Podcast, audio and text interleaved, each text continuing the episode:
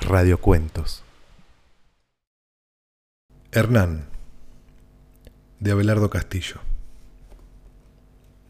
Me atrevo a contarlo ahora porque ha pasado el tiempo y porque Hernán, lo sé, aunque haya hecho muchas cosas repulsivas en su vida, nunca podrá olvidarse de ella, la ridícula señorita Eugenia, que un día con la mano en el pecho abrió grandes los ojos y salió de clase llevándose para siempre su figura lamentable de profesora de literatura, que recitaba largamente a Becker y turbada omitía ciertos párrafos de los clásicos, y en los últimos tiempos miraba de soslayo a Hernán.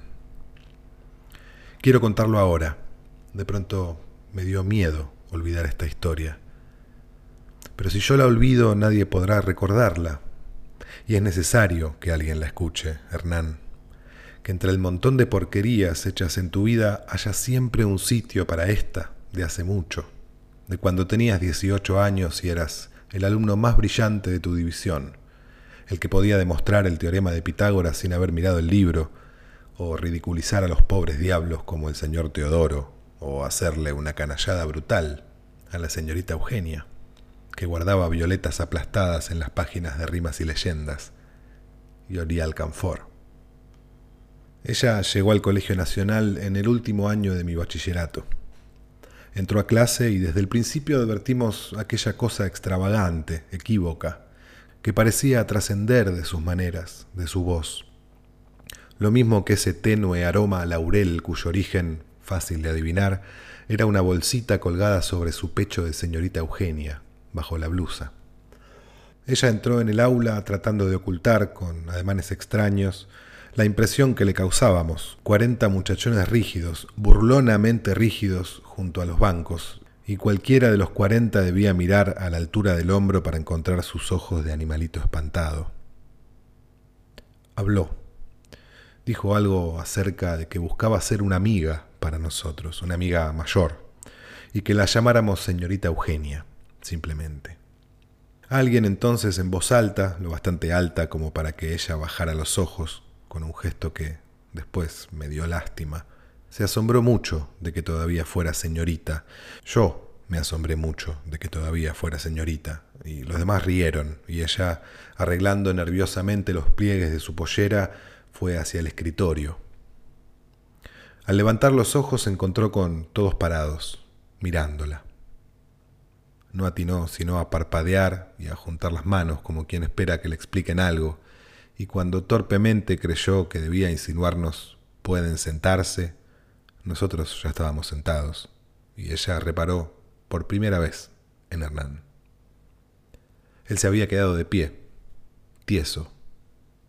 Se había quedado de pie, él solo, y en medio del silencio de la clase dijo, yo, dijo pausadamente, soy Hernán. Esto fue el primer día. Después pasaron muchos días y no sé, no recuerdo cómo hizo él para darse cuenta. ¿Acaso fue por aquellas miradas furtivas que, al llegar a ciertos párrafos de los clásicos, la señorita Eugenia dirigía hacia su banco? ¿O acaso fue otra cosa? De todos modos, cuando se lo dijeron ya lo sabía.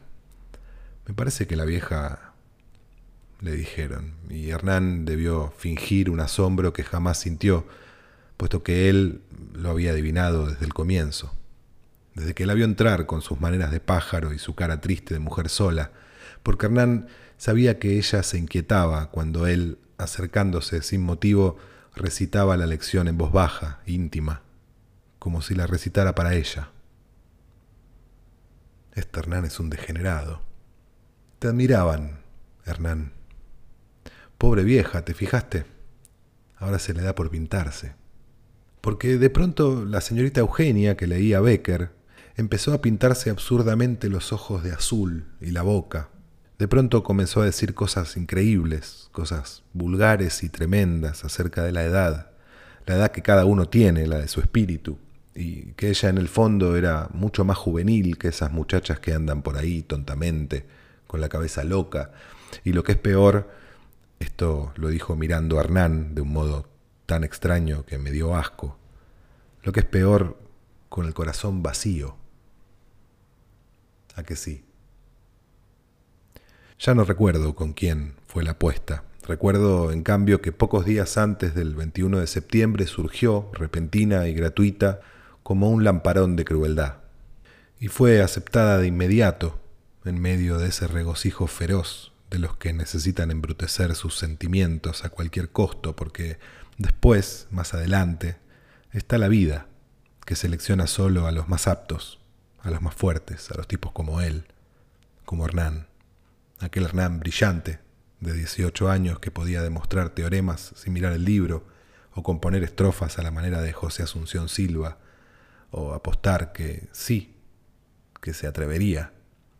Como realmente se atrevió la tarde en que, apretando como un trofeo aquella cosa, esa especie de escapulario entre los dedos, pasó delante de todos y fue lentamente hacia el pizarrón.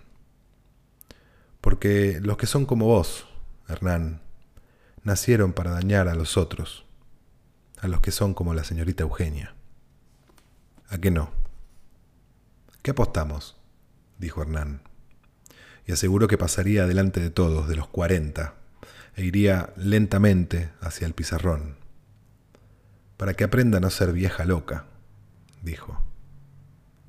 Pero antes de la apuesta habían pasado muchas cosas y yo ahora necesito recordarlas para que Hernán no las olvide. Hubo, por ejemplo, lo de las cartas. Siempre supo escribir bien. Desde primer año había venido siendo una suerte de fénix escolar fácil, capaz de hacer versos o acumular hipérboles deslumbradoras en un escrito de historia. Pero aquella primera carta, a la que seguirían otras, ambiguas al principio, luego más precisas, exigentes, hasta que una tarde en el libro que te alcanzó la señorita Eugenia apareció por fin la primera respuesta, escrita con su letra pequeña, redonda, adornada con estrafalarias colitas y círculos sobre la sí. Fue una obra maestra de maldad. Yo sé de qué modo, Hernán, con qué prolijo ensañamiento escribiste durante toda una noche aquella primera carta, que yo mismo dejé entre las páginas de las lecciones de literatura americana, un segundo antes de que el inequívoco perfume entrara en el aula. Ese vaho a laurel, cuyo origen era una bolsita blanca de alcanfor, colgada al cuello de la señorita Eugenia, junto al crucifijo con el que solo una vez tropezaron unos dedos que no fueran los de ella. No respirábamos. Hernán tenía miedo ahora, lo sé, y hasta trató de que ella no tomara el libro. La mujer, extrañada, levantó el papel que había caído sobre el escritorio, un papel que comenzaba, por favor, lea usted esto. Y después de unos segundos se llevó temblando la mano a la cara. Pero en los días que siguieron, cuando encontraba sobre el escritorio los papeles doblados en cuatro pliegues, ya no se turbaba, y entonces empezó a decir aquellas insensateces vulgares acerca de la edad y del amor, hasta que el propio Hernán se asustó un poco. Sí, porque al principio fue como un juego, tortuoso, procaz, pero en algún momento todo se volvió real, y una tarde estaba hecha la apuesta delante de todos, en el pizarrón, dijo Hernán. El día de los estudiantes, en el club náutico, todos pudieron verlo bailando con la señorita Eugenia. Ella lo miraba, lo miraba de tal manera que Hernán, aunque por encima de su hombro hizo una mueca significativa a los otros, se sintió molesto. Tuvo el presentimiento de que todo podía complicarse, o acaso al oír que ella hablaba de las cosas imposibles, hay cosas imposibles, Hernán. Usted es tan joven que no se da cuenta.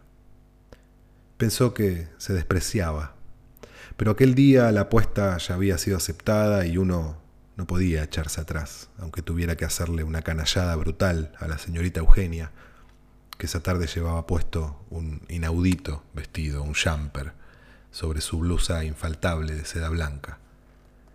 Por eso, sin pensarlo más, él la invitó a dar un paseo por los astilleros, y los otros, codeándose, vieron cómo la infeliz aquella salía disimuladamente, seguida por su ridículo perfume alcanfor y seguida por mí, que antes de salir le dije a alguno, préstame las llaves del coche.